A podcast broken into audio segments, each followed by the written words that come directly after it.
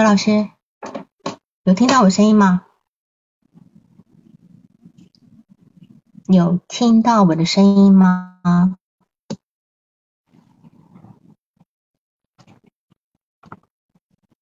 有没有听到我的声音？好，听到，好，啊行，谢谢啊。好，嗯，不好好意思啊，那你开始，你开始报一下，好吧？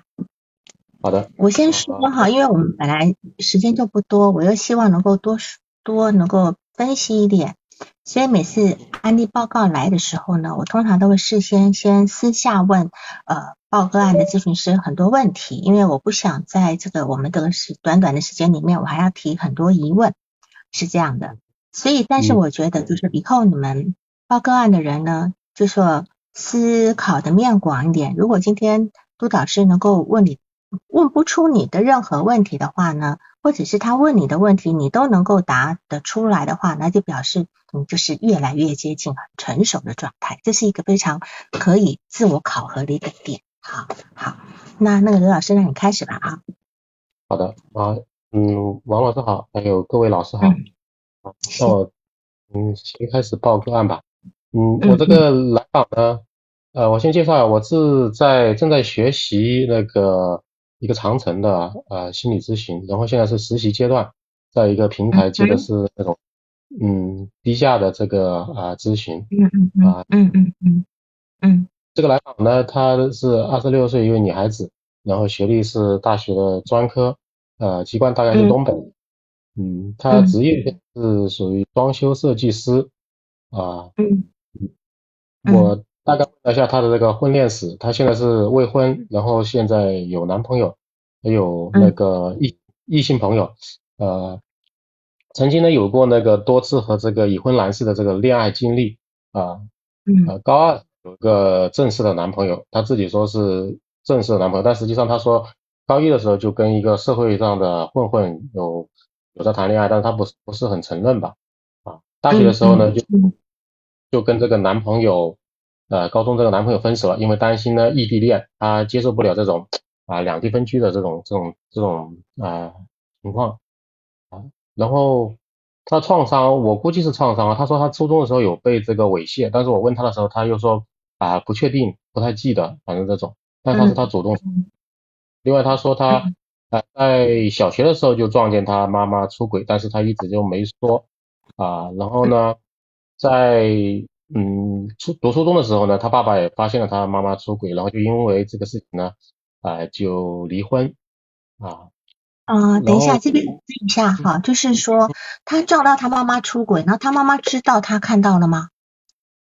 嗯，应该是知道的啊。对，因为如果知道，然后这个女孩子又没有告诉父亲的话呢，这个地方我们可以切入去问，嗯哼，因为因为在这个地方，他跟妈妈变成有一个共同的秘密，对吧嗯？那么他他为什么不告诉父亲？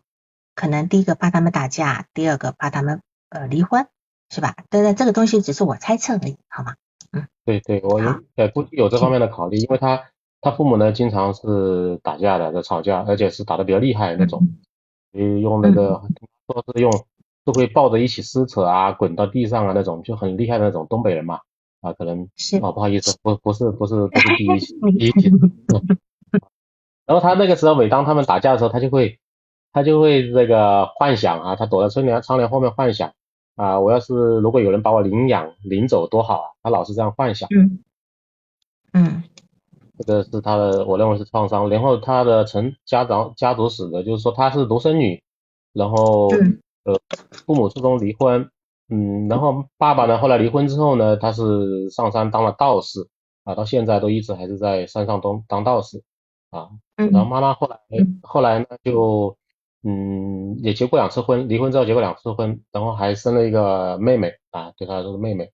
嗯，好像都不太幸福，说呃经济上都一直都不宽裕，嗯，呃来访说他奶奶呢是在初中的时候去世的，但是他他说他奶奶对他很好，爷爷呢嗯。呃就好像对他普通，说有一点这个重男轻女，就是说不是那么特别特别他那种啊。嗯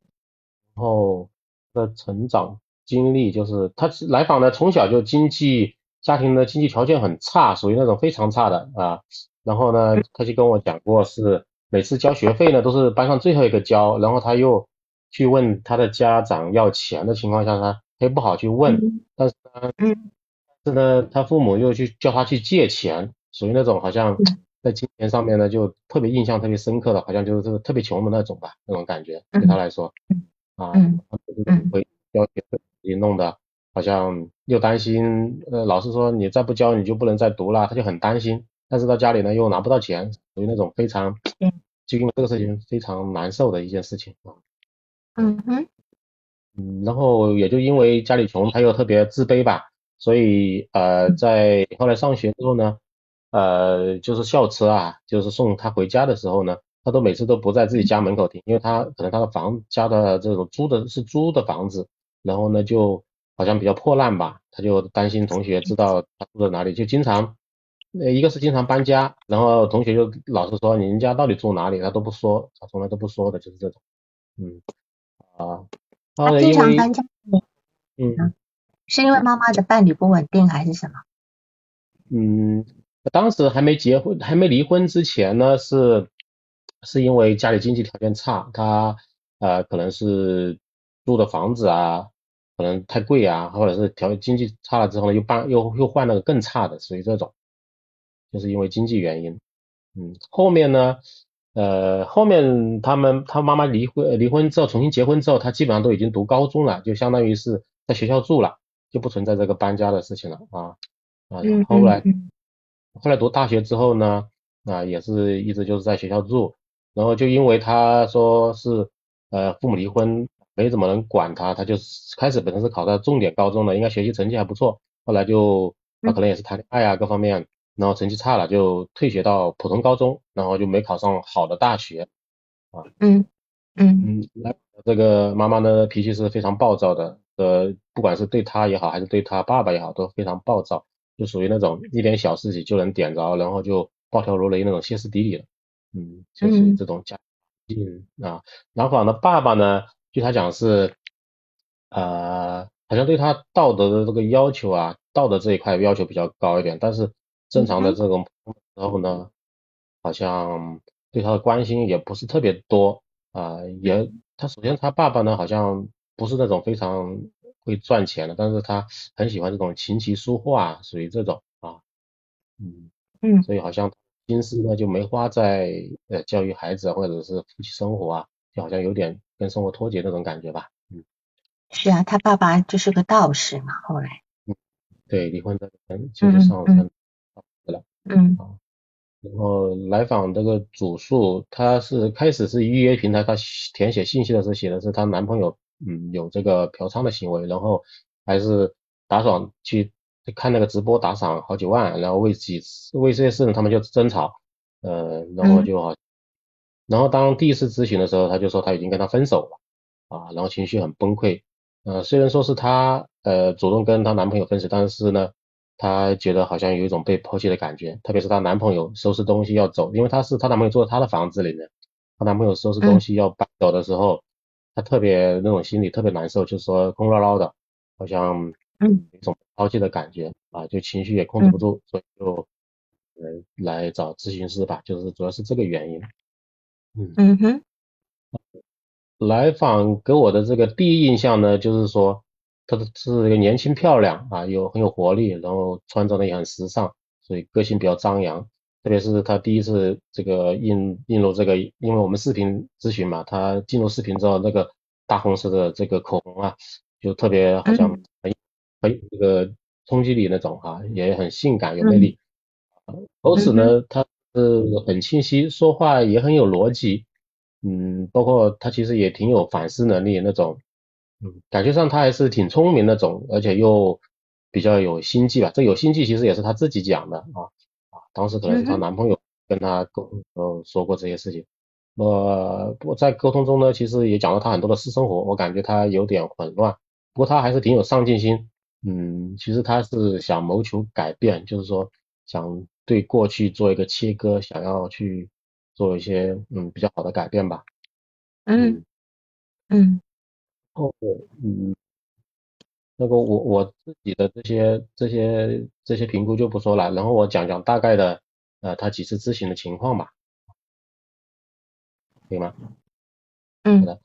哦，他第一次呢，他是来是。等一下，等一下，你一次一次讲可能时间太长，你把这整个过程的变化说一下可以吧？嗯，好，我就是说说总总的他他是。哎。呃。嗯，好的，那是这样子的，他是呃跟男朋友分手之后呢，他去开车去他爷爷去老家接他爷爷。啊，在这个过程中路上呢，他就跟我做了第一次咨询，不过他是说很崩溃。啊，这是在这个回家的路上呢，但是他联系了他的那个北京的一个朋友，就是所谓的异性异性伙伴吧。啊，然后陪她陪他就是说开车回东北，然后那个异性伙伴就从东北。呃，他到了那里之后，就自己再坐火车去回北京，啊，属于这种。嗯。然后他说在路上呢，呃，主要是住路上特别难受，然后才联系了他。然后在路上联系他之后呢，他就两个人有笑有说有说有说有笑吧，就是就很快度过了这个这个寂寞的这个这个时光吧。啊，回到家，回到老家之后呢，他感觉跟老家有点隔离啊，因为很对老家的印象不是很好，感觉特别冷啊，特别是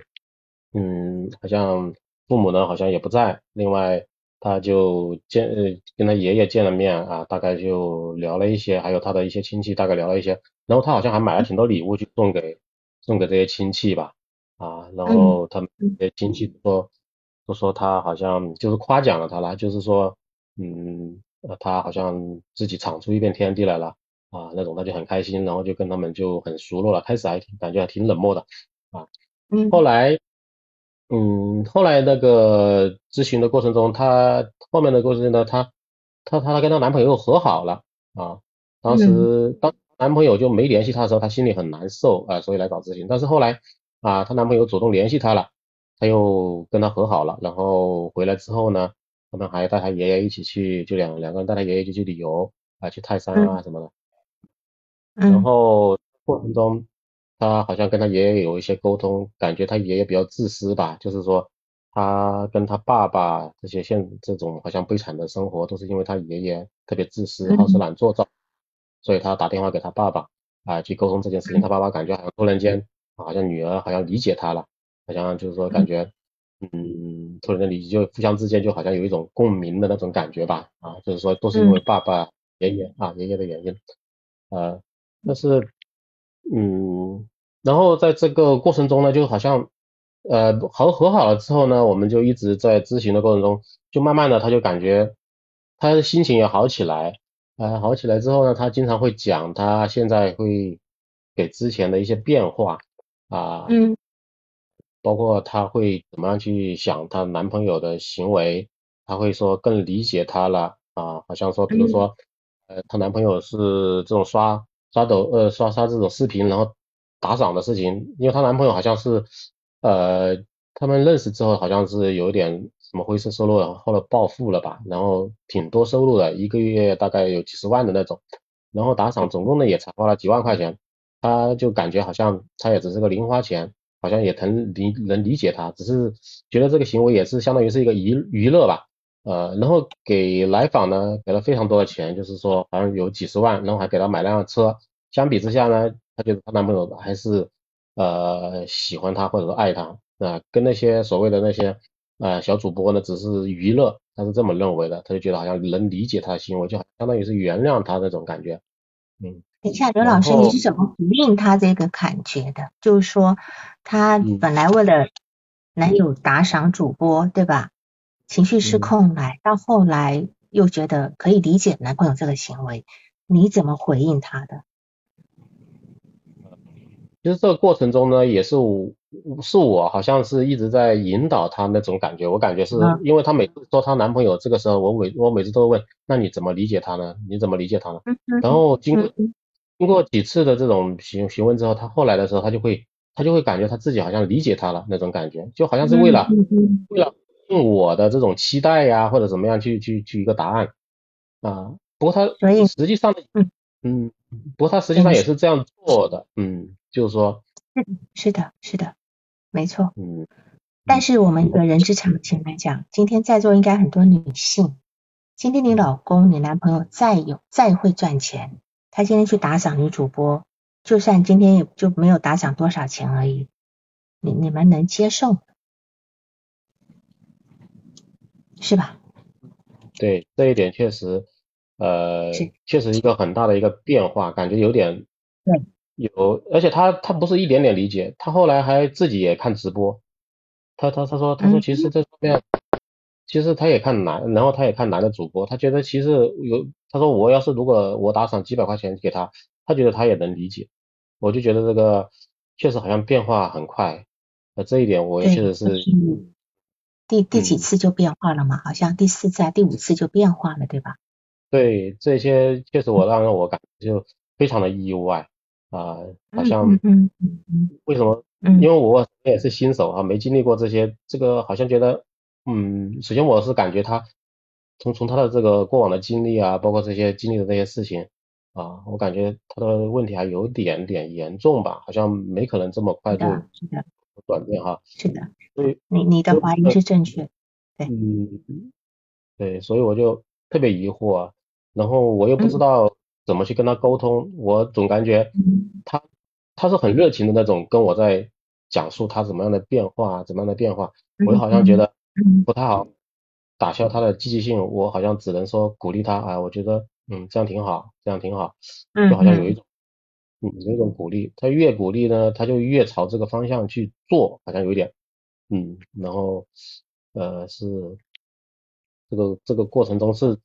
是到一个这样的结果，所以，但是令我就就特别迷惑，就是啊，好像呃没那么快快快起效吧，或者是，嗯嗯嗯，因为他他的他的他的这种嗯情绪其实是非常不稳定的，特别他还讲到，呃，他当时跟已婚男士。第一个跟已婚男士，因为他不知道他已婚，已已结婚，但是后来发现他已经结婚之后，他情绪特别崩溃啊，然后就直接不断的打电话给那个已婚男士，要求他赶紧离婚，立刻离婚啊，或者是啊净身出户都要跟他结婚，属于那种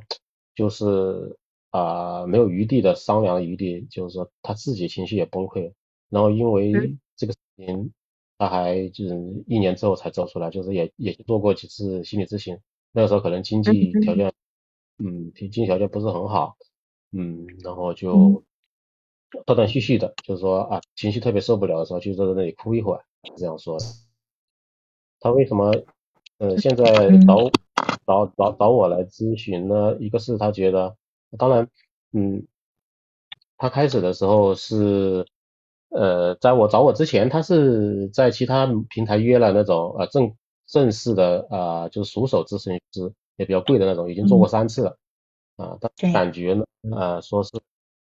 说是好像老分析她男友，呃，然后呢又不好像老打断他说话，他觉得昏昏欲睡的。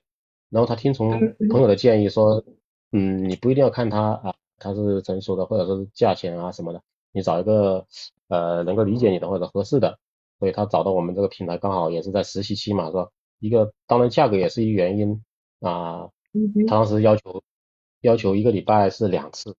然后呢，可能第一次就觉得好像，因为他都是他在说，我基本上很少说，他觉得他可能这种比较匹配吧，他就说啊，想要跟我，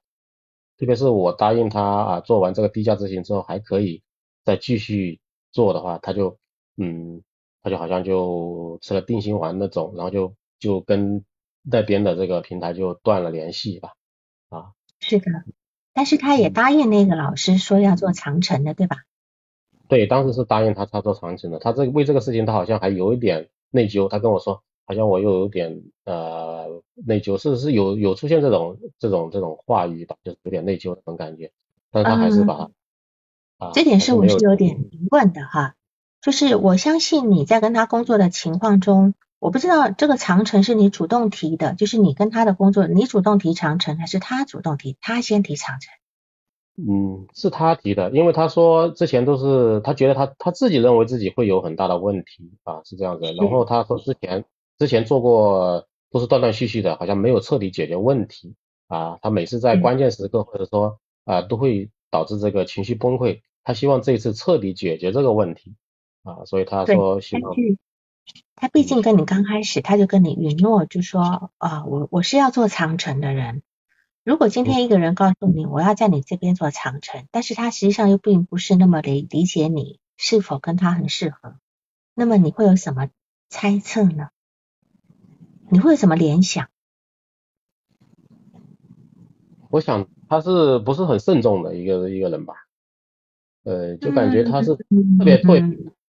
特特别凭感觉吧，就是因为第一次的感觉可能对他呃给他比较好的感觉，就特别相信这种感觉吧，可能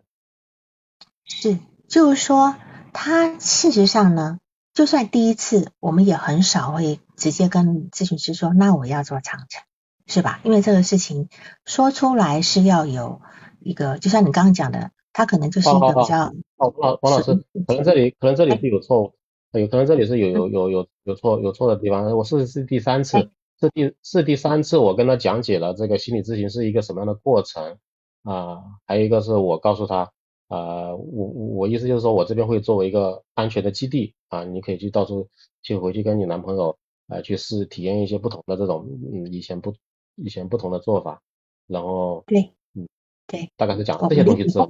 不管一次、两次、三次，都是还是很早的时候。所以，我们从这个来访者，他不仅跟你说他要跟你做长城，他也跟前面的咨询师说他要做长城，对吧？那当然，我我会有几种猜测哈。我的猜测就是，首先他可能是刚刚有人提，都说要讨好老师，讨好老师，或者是稳定导师，是吧？就说我是一个要做很久的人啊，那你应该要嗯好好的跟我工作啦，是吧？哈。那么，但是呢，再者呢，就是说，也有一种表忠诚的味道，对吧？嗯，有一种表忠诚的味道。然后呢，还有一种什么可能呢？就是说，他事实上他很想要跟人家建立长久的关系。嗯，就是说，他他的那种他的那他每跟一个人在一起，其实他可能都想要建立一个长久的关系。因为我们从他的成长过程来看，他没有长久的关系。是吧？他的搬家也好，还有他妈妈的那种，他妈妈的那种情感史哈，他的那种跟同学不往来，不敢暴露自己。事实上，他内心还是有很想要跟一个安全的人建立一个长期关系，所以他会很急的告诉你说：“我会跟你很久哦。”就这样。对对，是吧？这样啊，做长城，你说我会跟你很久，这样。嗯，好，那你继续往下，嗯。对这一点，我我我还又想起来，他说，嗯，他好像以前的那种模式啊，就是只要碰到自己啊比较合适的人，就是说他就会有想要发跟他发生关系的那种那种冲动，然后就也经也也实践过这种方式，就是说发生关系之后呢，他就可以啊跟他有一个比较亲密的关系啊，然后就可以找他帮忙啊，就好像建立了一种比较稳固的关系，是这么这么想的，他也是这么做的啊。好，好，这是一个什么样的投射性认同呢？我们之前常常在讲投射性认同，这是哪一种投射性认同？一致性吗？嗯，色情性的投射性认同，就是说我跟一个人在一起，我先用性跟他建立关系，跟他建立关系以后，其实一个人一旦在这方面建立关系以后，他就会感觉到很近，他就敢要求，因为他本身其实应该是一个还蛮。低自尊的人，他今天唯一能够有的一个筹码就是他自己，对吧？然后他交往的那些，呃呃，就是那些有有比较有有有能力的男人、有钱的男人，他只能够靠这个方式去迅速的跟别人建立关系。嗯，当然他后来你也说了哈，他后来慢慢知道，他不一定要用这种方式才要才能够获取别人的帮忙，对吧？嗯，对，对，这个是他能够。成长的一个地方，这样子。对，嗯，后面呢，后面也是因为他自己可能也也有一定的能力了，比如说他现在从事的职业，他的收入也比较高啊，然后他感觉呃可能也有一些醒悟吧，在这个过程中可能自己也付出了一些代价啊，嗯，这个不是在我治疗的呃我跟我合呃工作之后呃他他他的变化，就是他是说给我听，他说他说一年前。他就有这个，他已经有这种，因为他他已经自己买了房子了，对吧？对，是啊，所以他其实积积累的财产还是一个二十六岁的女孩子能够在在山东买房子，是吧？啊，那个大城市买房子，我觉得他应该也是透过这些经历的这些男人，他应该也是有一些还不错的一些收获吧，这样子。好，对，那么你还有其他的要补充的吗？呃，应该看一下，呃，这哦，我我就想一下最最后一次这个这呃讲一下，呃，当时他他说呃到了第八次吧，他就跟我讲啊，他好像现在没什么跟我没有好像没什么事跟我讲了，以前因为一直在说他各方面都变好了变好了，呃然后突然间跟我说，嗯呃，我好我好像没有什么东西跟你讲了，那种很开心的样子啊，就意思就是他自己认为自己好像嗯现在已经。嗯，差不多差不多好了那种感觉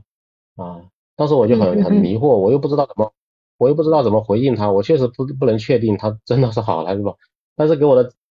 给我的直觉呢，他好像啊、我没有触碰他那种深层次的东西，可能只是一些我给我的感觉是是种所谓的移情性治愈啊，或者说是不是他有什么阻抗，他不愿意跟我合作了，是吧？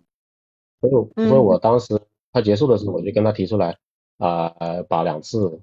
一周两次改成一周一次，啊，嗯哼当时嗯我我不知道我出什么想法，我会感觉我自己是有点防御呢，嗯，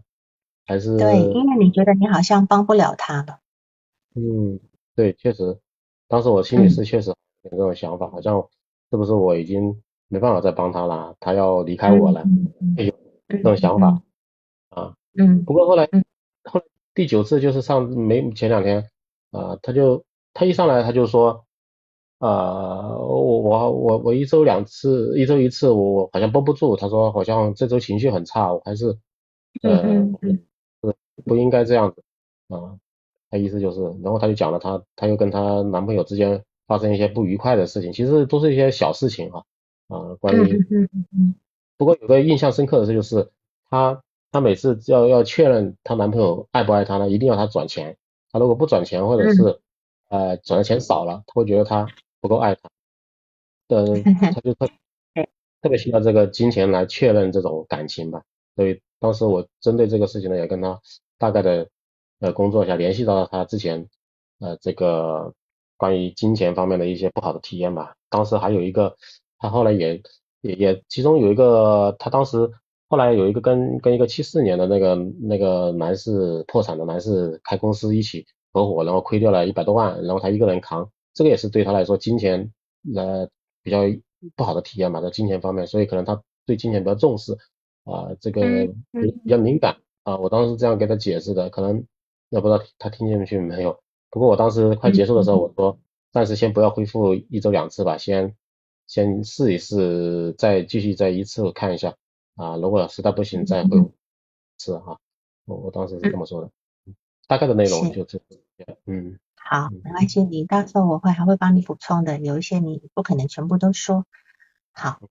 那么针对你几个疑问哈，就是所谓的移情性痊愈哈，它绝对是有移情性痊愈的部分，要不然不会那么快。那么我先从你的报告开始，就是说这个男这个女孩子，你你看她从她呃高中开始，或者是从她一直毕业。她在读本就是读大学的读大专的时候，她事实上就已经开始跟社会人士交往。虽然她跟她的同学不怎么往来，因为她的打扮、她的样子都不太像一个学生，对吧？对对。她为了要呃赚取一些零花钱，所以她会她好像也已经跟人家同居，然后也做别人的小三，对吗？对对对，他呃大二就已经大二就已经没要向家里要钱了，包括学费跟生活费都都他自己算的。对对是。那么在在这个情况呢，其实其实我觉得这个这个人呢，他今天是一个非常物化，他其实把别人都是物质化的，都是把别人。所以你刚刚会说她的男朋友爱不爱她，得看打会不会打钱给她。她用物质化的方式来来呃，就是来证明自己是被爱的。她也同样的把自己给物化了，是吧？那但是他们家的情况很奇怪，他爸爸又是一个道德制高点的人，他妈妈却是一个完全没有道德的人。他妈妈会做传销，会做一些不当不正当的生意来赚钱。嗯，然后被出轨，两两一次被他撞见，一次被他爸爸撞见，对吧？所以在这一个等于是这个家庭的两个人都是非常极端的一个状态的情况之下，所以他他其实他的认同是非常有问题的。所以你今天在问我说，他是一个边缘边缘呃的是他的状态是边缘还是神经症的部分哈？我是比较偏向边缘，而且甚至这个人有癔症的状态，有个癔症的状态，对，有个癔有有个癔症的那个部分。那没关系，我们嗯慢慢慢再来看，就是嗯，他被猥亵，他说他曾经被呃高年级同学猥亵，但是不记得细节，他有点要去隔离这个部分哈。我相信在高年级的时候，我相信他这个这个孩子一定会很早恋的。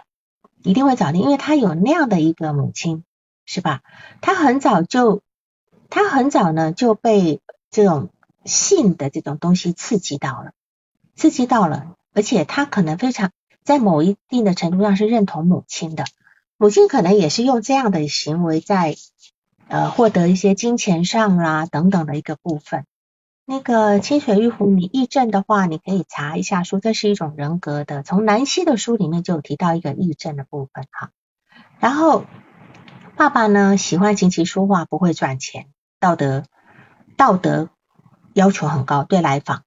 但是妈妈却是做传销不正当的一个生意。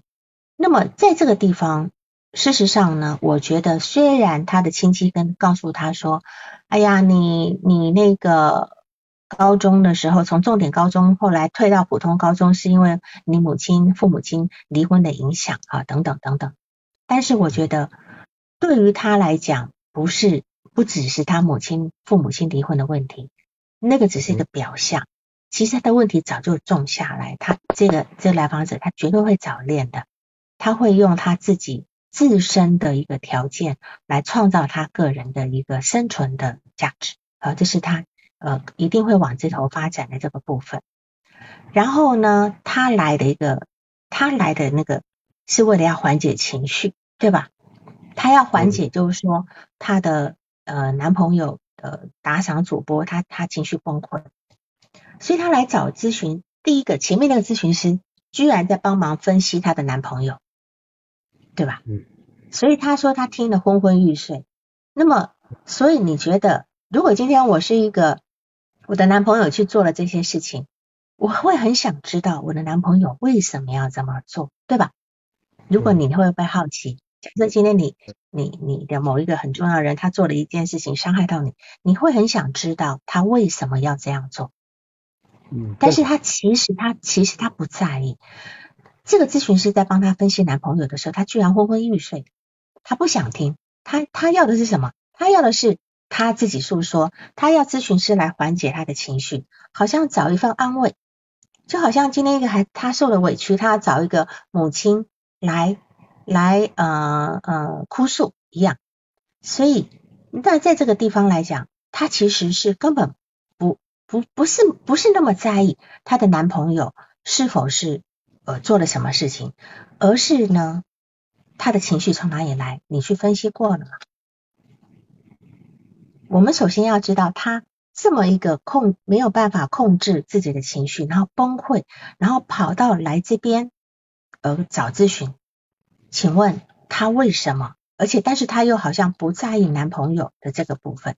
不在意男朋友为什么要这么做的部分。那么你能够理解吗？他今天为什么情绪崩溃？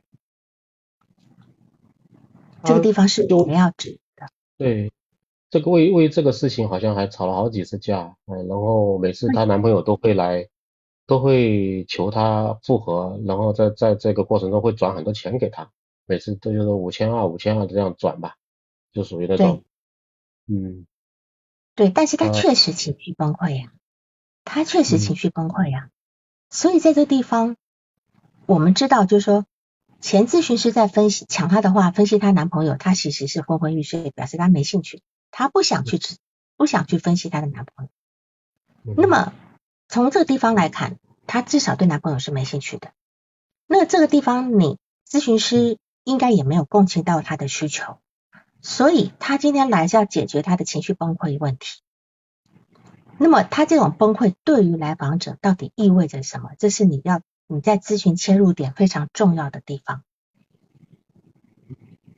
这才是他的核心的一个情绪部分。那当然，我我我可以讲假设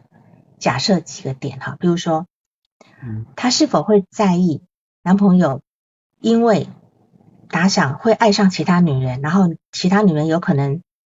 比呃比我更重要。这是第一点，他会被抛弃，对吧？第二点就是说，男朋友他居然敢背叛我、伤害我，这个是伤害我的自尊，对吧？第三个，他对于自己男朋友的一个打赏女主播，自己这么的在意跟情绪失控，她觉得自己很没面子，是吧？我们就有很可能有很多很多的这样的一个假设在。就说这这个我们要从他个人的感受去假设他为什么会情绪失控，因为他不想情绪失控，而且可能每次的情绪失控都让他非常的怎么讲更更更崩溃，嗯，这个部分，所以这个地方是你要重新去考虑的这个部分，考虑的这个部分，然后我们再来看一下，就是说，嗯，就是说他呢。你担心就是说他他那种好像移情性痊愈的部分，这肯肯定是在的。就是说变化快，他的变化快就是一个边缘的特性，边缘人格的特性。我现在并不是说他是边缘人格，呃，而且不不是说他边缘人格，而是是边缘水平的特性。边缘水平是一种人格水平，不是一个边缘人格是一种人格的部分哈。就是说他有一个边缘，他的人格上有个边缘，处在一个边缘水平。那么这里的移情性痊愈呢，也是边缘的特性。他很聪明，他知道咨询师他要什么，甚至他可以知道在咨询师无意中透露的价值观。那么从你的案例报告来看，哈，你的三观是很正的。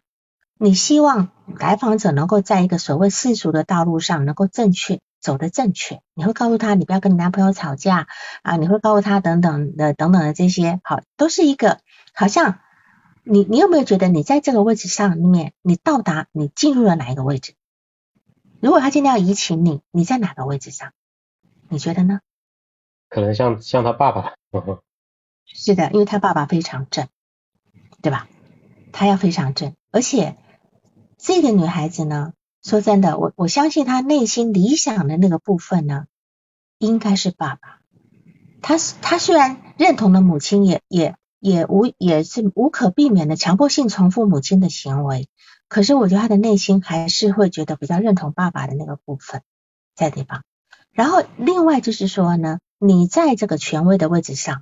你是在权威论上，虽然他的父亲没有太多的付出，但是他爸爸毕竟是一个正派的人，有严格的道德标准。那么以咨询师的位置本来就很容易进入一个父亲的一个位置，好进入父，那么。父亲也跟他说：“他说你如果没有打算跟这个人结婚，你就不要跟别人耗着，对吧？”他他爸爸是不是这样讲？对他爸爸是这样跟他讲，呃，打电话给他的时候，他这样讲。嗯，是。那么请问她爸爸这么讲的意思是什么？是她被男朋友占便宜，还是男朋她占了男朋友的便宜？你觉得呢？她爸爸的意思就是她占她男朋友的便宜，因为她男朋友给她那么多钱，然后她又 他又觉得他自己不啊，他自己不喜欢他，其实是他这样的讲。对呀，那你看今天我的女儿哈，今天我的女儿如果跟一个男人同居，我可能会觉得你们又不结婚，那你不是太损失了吧，对吧？你是不是太损失了？那就表示我会心疼我女儿，那么被男被这个男性占了便宜，可是他爸爸却觉得他在占男人的便宜，所以他会觉得哦，我爸爸都。都完全都没站在我的立场上。那么在这个地方呢？所以在这个地方，你是否也会有一种感觉，希望他能够好好的进入一个正常的一个婚姻状态？对，其实这个想法还挺还挺强的，我觉得。是是，所以他今天会在你面前，很容易就进入那个善解人意跟温柔贤惠的好女人形象。因为他也希望他在他爸爸的眼中是这样的一个部分，那么他的自我意向是不稳定的，这个自我意向不不不稳定也是一个边缘的一个状态。那么他他这个时候受你的，他现在这样的一个变化，到底是受到你的影响，还是他真正的意愿，对吧？好，她从第五次的时候说，她察觉自己男朋友好像不够爱自己了。好，然后但是第六次又说她愿意嫁给男朋友，她又开始跟你展示幸福，展示了好几次，一直到展示到第九次，就觉得说她男朋友好像又不爱她了。所以这个变化很快。那当然这个东西可能都是你讲的钱的部分，对吧？但是甚至她在第八次都说了，嗯，他如果不给我钱，我也没关系，是吗？对，他他已经。跳跳到一个道德制高点的这个部分，但是他这种这么一个就是那种飘忽的状态呢，其实是呈现他的自我强度是有问题的，随时受到外界的影响，他随时受到外。那么我们对我们这个地方呢来看，就是说他的成长经历跟情绪的不稳定来讲，他的创伤确实是不小的。看到母亲的出轨，那么他有看到母亲出轨的那个跟情人的那个画面吗？嗯，有的。有的，嗯，呃，就是很暴露的画面，嗯，这个应该是有的，嗯，对，其实这这对一个孩，他那当时是一个小学生，这个对一个孩子有多大的冲击，对他造成多大的影响，所以你看他后来总是跟一开始就跟人用性在建立关系，那么他的频繁的搬家也没有办法建立长期的一个伙伴的关系。那么母亲那种强势，而然后母亲不守社会规范，然后这些都会就对他造成很大的一个影响，所以他的他的成年的一个人际模式就很很很明显的显现出来。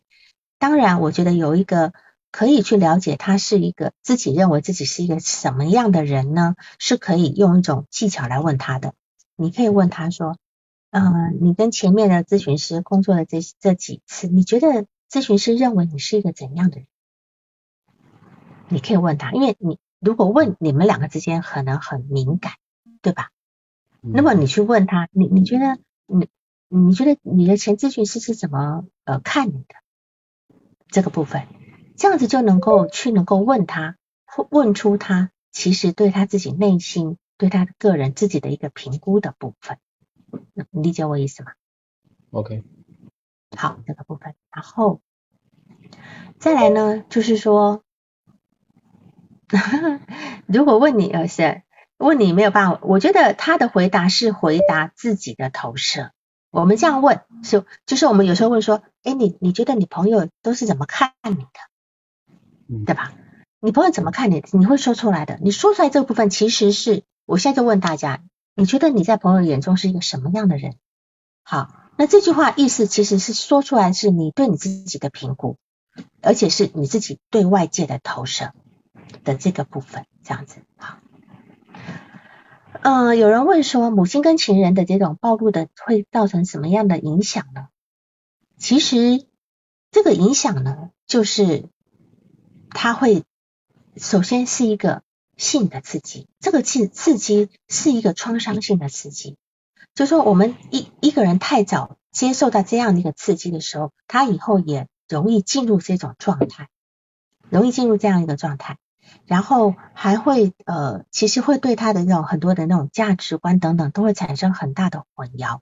他我也不知道他看到这个画面后，跟母亲有没有讨论过，或等等，或者或者是母亲有没有给他任何的解释等等的都没有，因为这个这个这是一个很重要的一个过节的。一个过程的一个部分，这样子。好，那么他有提到，就是说，当他发现跟男朋友吵架，他要回老家的时候呢，然后他就是要他跟老男朋友说分手，你你搬出去，对吧？可是她男朋友搬出去的时候，她却觉得自己很悲伤，好像被抛弃了，对吗？嗯哼。好，那在这个地方，事实上呢，他在这个地方，他应该是觉得说。我再怎么闹腾，你也必须爱我，爱到跪舔的一个程度。你你不能说我叫你走你就得走的这个部分。对。那么她的男朋友，我刚讲到，他那么在她心里是一个被物化的，不不是一个有血有肉的人，不是一个有独立心灵的人，是一个为他所用的人，就如同以来他一直一直以来的男朋友跟情人，因为他因为他在这个回老家的路路途中，还找了一个北京的一个曾经配合过的装修工人来陪他开一段路，对吧？嗯？这个装修工人是他的，是他的呃性伴侣，对对是他的性伴侣，而且说是随传随到，会陪他玩 SM，对吧？会会陪他玩 SM。当时我也问你，这个 SM 他们两个是什么样的角色？他应该是施虐者，他是施虐者，因为他说他可以在那边又打又骂的，对吧？对的对的，是吧？好，所以你看哈、他他我我在想，他如果他可能跟他的男朋友是不会不会有这个状态的，因为男朋友毕竟是拿钱给他的人，然后这个装修工人可能呃会给他一些很贵重的礼物，但是可能没有办法支持他的一个开销，是吧？但是这个男这个装修工人是可以给他要的这种感觉，就是哄他呀、陪他呀、随传随到呀，哈。所以这个来访者他要的幸福呢，呃，就是有人陪伴，给家的温暖，还要给他很很多钱的，很多钱来花。那么，嗯，当然在这个地方，我觉得你可能也有你自己的 对他的意见，对吧？因为你好嗯像不是非常、非常想去谈他这这些就是这些嗯不不是那么正规的事情，是吧？但这个来访者他很聪明，他虽然强迫性重复他走他母亲的一个老路，几乎他都是吸引一些渣男，吸引一些渣男哈。当然，他第一次恋爱是他说他高二那次他真正的恋爱，对吧？嗯 但是这个男的呢，却 却在大学毕业的时候，因为担心异地恋分手，那么我们就可以知道，其实这个来访者他是没有办法忍受不在身边的恋爱。对对，他这点特别特别强强烈，这个这个印象，他一定要有一个人，他一定要有一个人陪他，一定要有一个人陪他啊。那么在这个地方来讲，其实从他在大学之后呢，嗯，其实男人对他而言，其实就是一个陪伴，提供经济支持，像个提款机，然后性爱或者陪伴的被物化的对象而已，只是这么一个对象。所以，虽然来访者他有很多的一个内在的一个心灵的一个，好像也很能够内省的部分，但是我只是担心他在那个物质欲望的部分太太强烈、太强烈的部分，因为这个地方可能也认同他的母亲，虽然他母亲是一个失败的例子，可他母亲一直在这个想要赚钱的路上是一直在努力嘛的，对吧？哈，对。那么你可以，你可以谈一下，就是说你们这几次的咨询，你们这几次咨询的状态，就是用什么方式咨询吗？这个这个我是很好奇的，你可以你可以告诉，在大家在听的人，这几次其实主要是呃，我们视频咨询哈，她就主要讲她的跟她男朋友啊，跟她以前的那些那些呃老板啊，以前的那些性伙伴啊，或者是她的呃那些人的一些关系，这个过程中，嗯，她会有一些，对，她比如说她会啊、呃有比较舒服的地方啊，然后呢，如果离开的时候呢，他就会崩溃啊，讲这些，嗯嗯嗯嗯，是，呃，呃，我的意思是指，我的意思是指这个这个意思，就是说，呃，他的咨询状态呢，就是嗯。他第一次是在刚刚出发要回老家的时候，在高速公路停在休息服务区跟你咨询的，对，对吧？嗯哼，那么我明明知道我没多久之后就要咨询了，他却还是要开车上路。然后第二次的时候呢，是吧？第二次的时候呢，他又是在哪里咨询？他又是在呃路上咨询，对吗？对，他又在车子里咨第一次在服务服务区，第二次又又是第三次在泰山的山顶，就是他他带了他的爷爷回到山东，来陪他爷爷去玩，在泰山的山顶咨询，然后把他爷爷跟男朋友撇一边，他跑去咨询。对第四次还是在车上，还是在车上，他也明知道你其实你们咨询时间是早就约定好的，对吧？那他又在车上，可是真接通了以后，车上都是人，他就说那那延后延后半小时吧，待会我到目的地再跟你讲，是吧？对。然后呢，第五次呢，虽然第五次已经很准时了，为什么？因为第五次他的状态也变好了，他开始好像突然之间是变了，他觉得他能够体谅体谅男朋友等等的，所以第五次很准时的咨咨询。第六次呢，他提前。改到晚上，哎，第六次不是不错，他还能够提前讲。第七次呢，又是在开车的途中做咨询，对吧？第八次呢，是很准时的在办公室，没错。请问第九次？呃，第九次也是在办公室，不呃，不过他办公室的信号不好，他又后来又到车上去了。是，就说我们这样讲吧，他今天在做咨询的状态来讲，他是依他自己的需要，就说好。我先开车吧，虽然也许一小时之后要咨询，我也一定知道我在路上。可是他就不管，他就先开，就就先开车了，就会感觉是他在做这些事情的时候，他不会顾虑太多，他是需要有人来配合他，是不是？你这点这一点这一点还真是，呃，因为我们那个平台它需要先预约嘛，预约之后才能咨询。但是我跟他谈的是固定时间，意思就是说啊，你可以。呃，随便预约一个时间，然后我就好上传资料上去嘛，上传这个咨询的结果上去。是呀，是呀，是呀。但他有嗯都没有没有按照这个要求，按照我的要求先先预约。但是我后来咨询完之后，我再提醒他啊，你先把这上面预约一下啊。好像有几次这都是我提醒的。嗯，是，他是一个非常没有规矩的人。我讲的规矩，并不是指我们社会道德的规矩，就是他内心是一个非常没有秩序的人。他或许并不知道，他这样做可能会给别人带来困扰。对，他可能都不清楚，因为他虽然在外，因为他爸又不能赚钱啊，就在那边搞搞，呃，写写字啊，什么什么等等，这个部分。呃，超边缘人格有没有超我？这个超不是在这个超我，就是说超我是一定有的。但是这我们你其实我们讲的超我，并不是指道德的超我，超我指的是说我们每个人做事情的一定的一个禁忌，一个禁忌什么可以，什么不可以。但是不代表什么可以跟什么不可以，它一定是符合上，是呃就是道德呃一定是符合标准的，是这个部分。但这个人他不是。他他是没有，他就没有，他现在爱怎样就就怎样的这这个部分，好，所以我才会走根据好多点，我会评断他那个边缘的一一个状态的部分，这样子哈。那么当然你你在这个对的内心没有秩序，就是说，当然你在咨询里面哈，你在个案里面呢，你首先问我说他是一个呃神经症还是边缘人格结构？那我这边一直在强调他是个边缘人格结构。那么他来访一直说个不停，一直说你的督导问题说他一直说个不停，你要做的诠释的时候，他似乎已经在说加一件事情了。他似乎在此时此阶段，他不一定需要你来诠释什么，他只是要一直去说，一直说，那会有这个阶段，你也不要太着急，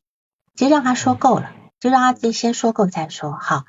那么第三个你的督导问题呢？他的好转是移情移情性痊愈，然后呢，到了第八次，他说他没什么好讲的，没什么好讲的原因是因为他没有办法在你面前呈现不好的地方，他没有办法呈现的。我相信他一定有很多呃，在你心里会觉得不够不够好的那个部分，但是他理解到你是不接受的，所以他也就觉得没什么好讲了。他现在第九次能够讲的，就是说我我我男朋友不爱我，他现在内心是不是有很多很很污秽的呃或者是一些呃不不能不能够曝光的事情？如果说这个地方不能讲的话呢，你们的咨询其实就做不下去，你永远只能够在处理他的表面的东西，所以你应该是尽可能的要让自己的那一种就是那个价值观要隐藏起来。因为你要知道，我们今天在工作，像我工作的情况之下，我有非常多属于这种呃不不管是小三也好，呃或者是这种边缘工作者也好，很多的。但是他们也有他们的困扰呀，是吧？啊，这个我们也要替，我们也要，我们也要替他们工作呀。好，所以这个地方，当他们觉得说我们有这咨询师有价值判断的时候，事实上，他或许你的来访者留下来的原因是因为你站在他爸爸的位置上，但如果今天你不是站在他爸爸的位置上，也许早就，也许可能就很容易脱落。对吧？因为他跟他爸爸的关系还没有修通好，他希他可能很希望在爸爸面前是一个很很很有道德感的，能够认被爸爸认可的女儿，所以这个地方你们很容易就就能够达到一个就是这么现在这么样一个状态。好，那当然从你的呃逐字稿里面啊，逐字稿里面，嗯，我觉得呢，可能你可能还在再回头再去看一下你的逐字稿。嗯，你你会有一些防御啊，他在讲一些事情的时候，你你会有一些换话题的部分，有些换话题。那比如说有一些深应该深入的部分，他提起他小时候那些感觉，你应该在那个地方，他提到回老家的感觉，很孤单，很怎样很怎样的部分，你还要再停留多停留一段时间，因为他今天他今天说他回到了，为什么我的标题会讲说呃。我我我是 Tina，不是如花，因为他在他的他在他的这个呃逐字稿，你的逐字稿里面，这个这个来访者他确实很有自己很有反省能力，他会说他回到了老家以后，突然有点断片了，他不知道他在哪里，好像也不是山东的那个那个那个有英文名字的 Tina，或者是这在老家里面有个很土气的一个一个女孩子的名字，就什么都不是，他一下子在那地方迷失了。那这个地方凝视的时候呢，我就会跟他讨论，就是说，因为他其实一直想要脱离这个原原来这个环境，老家的这个部分，因为老家这个部分是带给他很大的羞耻感的，很大的羞耻感的，所以他今天好不容易到了一个大城市里面去漂白，用那个英文名字，对吧？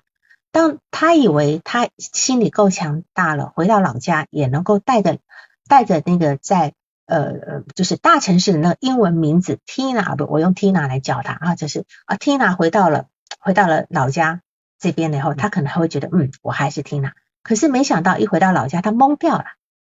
她什么都不是，但她又不愿意接纳那个就老家那个如花的那那个那个那个当年很很羞耻的那个女人，所以她一下子懵在那个地方。当然她后来说，哎呀，我的。我的那些亲戚们都帮我连起来了，说我以前小时候又怎么样怎么样，他突然能够连接，但我会觉得这地方是一个你工作一个很重要的点，因为这个点呢，我们就知道他的自我意向不准确，他的自我意向是分裂的，他今天把他很糟糕的那个属于如花那个形象是割开来的，他不一个人但凡不能够接受自己的过去，他就永远没有未来，他永远就。没有办法落地，是吧？他永远就是浮在那个地方，所以你首你的工作很重要的就是帮他跟他的过去做一个连接，而不是让他的那个亲戚说：“哎呀，你以前读书怎么样啊？”等等等等，好像去把用记忆去那些小时候的事件去把他这些东西凑起来，不是这个意思，而是而是让他在心理上自我意向能够能够能够收起来。自我意向能够接起来，这样才可以。要不然，他我为什么我会说他是一个癔症的一个状态，就是这样。因为癔症的状态其实就是一个转换性障碍的部分。好，所以呃，对，有有人也说不能接受自己的过一个人一旦不能接受自己的过去，其实你就是没有根基的人。一个人不可能没有根基。好，这个这个这个部分。呃，就是我们不可能以为我今天呃，就像我五官全部都都重新整修过了哈，然后呢再去换那个英文名字高大上的名字，你也还是原来那个如花呀，是吧？好，所以这个地方是可能你要跟他工去去跟他的羞耻感去工作，他如果能够感觉到你能够接纳他的那个部分的话，你们才能够真正在精神分析这条路上能够往前走，这样子。那么他他我们在提我们在提到就是说，呃，他一一开车回家就很想哭，一路很想哭，所以他就找了他那个北京北京的那个来啊那个那个就是那个叫做性伴侣来陪他。那么他是一个无法独处的人，好，刚刚刚刚讲他是一个无法独处的人。如果一个人能够独处，他必定必必定要内化一个好的字体课题。这个好的好的字体客体呢，在他的孤独，将来他孤独跟受挫的时候呢，才能够陪伴他。就是在他内在有个内化一个好的一个字体的客体体验，才能够陪伴他的那去度过那个创伤，能够。陪着他去疗愈，那这种状态就是他能够独处。可是他今天难受的时候，他不能够一个人去处理那个问题，他必须有人马上来陪他，甚至可能用一个很激烈的一个一个一个就是一个性爱过程来让他呃去去防御那种无助。所以我刚刚讲他的性欲化的部分，实际上是用这样的一个很刺激的一个性活动来防御那样的无助。跟防御那样的一个叫做空空落落的一个感觉，所以他的成长史里面，就是几乎是没有一个人待着的时候，永远有人陪伴左右。所以这个也是你要工作的点。这个工作点就是说，你今天如果能够内化的成为他好的一个字体课题的时候，将来他即便跟你咨询结束，他即便忘了你们的工作的过程，可是他已经有了这么一个好的体验，然后呢？他就能够凭着这种好的体验，他能够疗愈他以后所碰到的挫折的这个部分，这样子。所以他在那个你在那个组组织稿对话稿里面提到，他有提到孤独的感觉，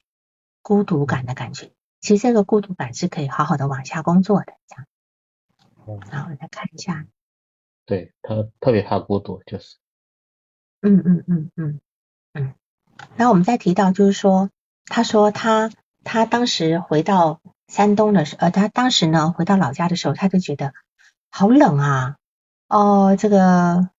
就是这个，甚至在吃饭的饭桌上都想哭，是不是？好，他的你的逐字稿写到，他说冷飕飕的，那屋子破破的，他想回家。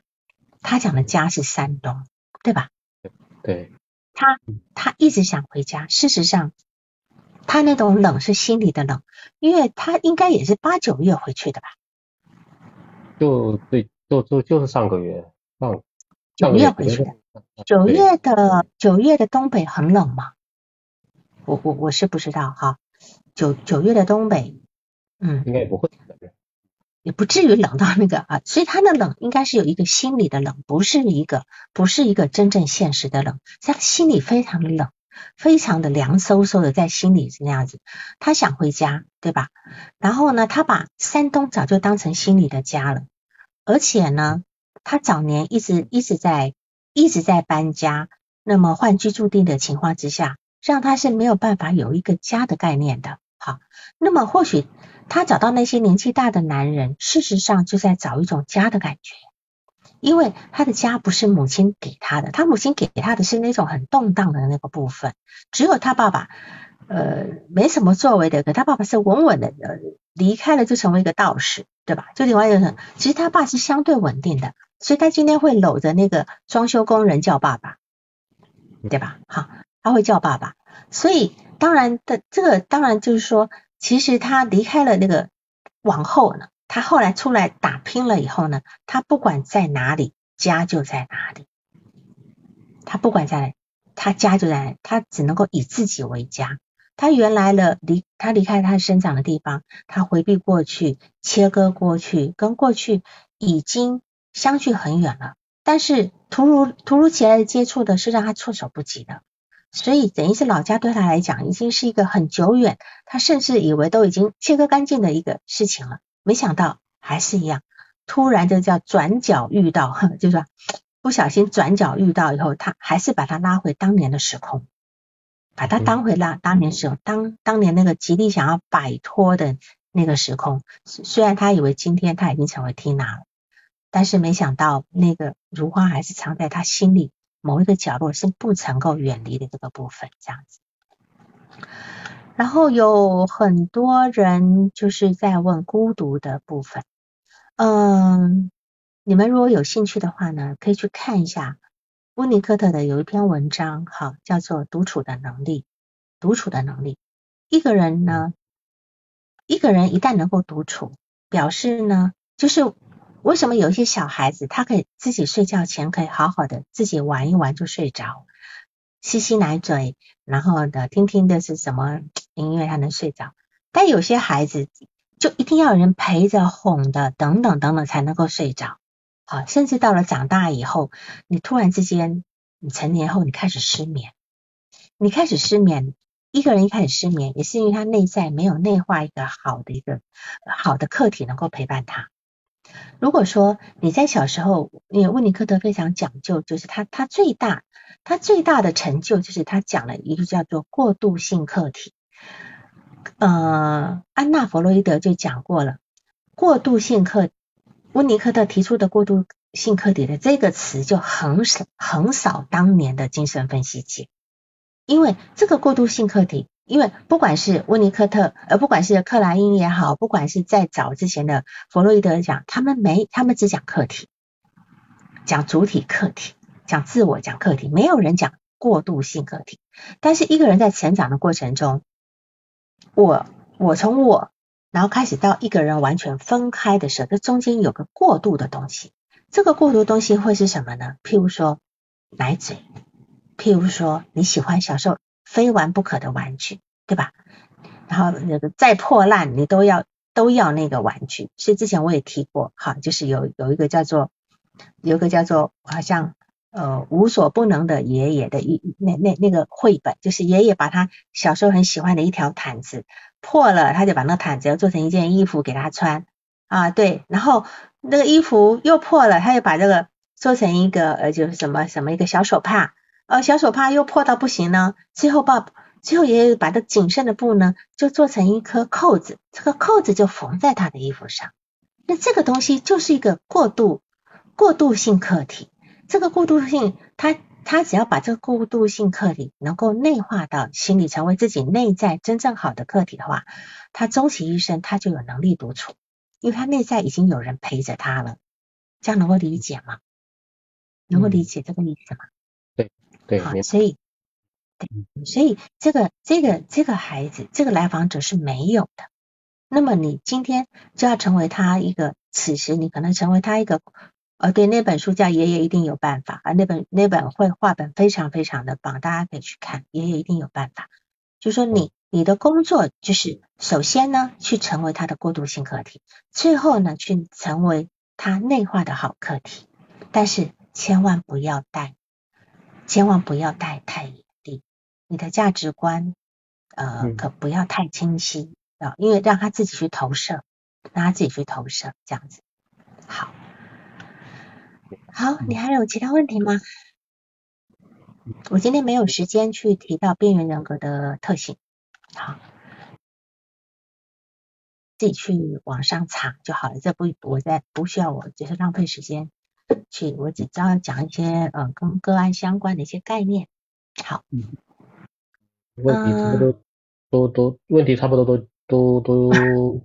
都都回都解决了吧？啊，我下一步应该。该去去更好的理解他，如果有机会的话，看怎么再去跟他工作，按照这个思路去工作一下看。嗯，对对，有人过来问呃温尼科特的书名啊，嗯，温尼科特的成熟过程这本，温尼科特成熟过程理论有一本有两本，还有一本。等一下哈，有两本，一本是蓝色的，都是就是这这两年，一个是一个是一七年，一个是一个是二零年出的两本，就是他的议症表现在什么地方呢？首先呢，他其实是有点太过于隔离切割，你看他他到了回到老家以后，突然之间他就断片了，他就断片了，而且他在他用这种。性防御的方式也是一个癔症人格常常使用的这个部分，因为癔症癔症是当年是弗洛伊德年代比较常去讨论的一个部分，他们会用他们用的性防御是非常多的。这个部分。那当然还有就是说他的那种夸张，他的一下就能够变好那种表演的那个部分，虽然他不是在表演，但是这里面的他呢无意中的表演的。部分是很很明显，很明显的。所以癔症人就是叫什么？什么叫什么？他们就叫做症状症状模仿师，他他可以随时进入任何角色，他们很快的，而且他们非常聪明，这样子。好，那治治疗师也说都回答了，对吧？都回答了。那么，那么要不然我们今天就这样了，好吗？嗯，好的，好的，嗯，谢谢。反有人问，反过来很清楚，怎么回事？那就看看你是不是没有办法建立亲密关系喽。也 不是一句话能够回答的。好好，那就这样，好，拜拜，再见，好，拜拜，拜拜，好，拜拜，嗯嗯。嗯，拜拜。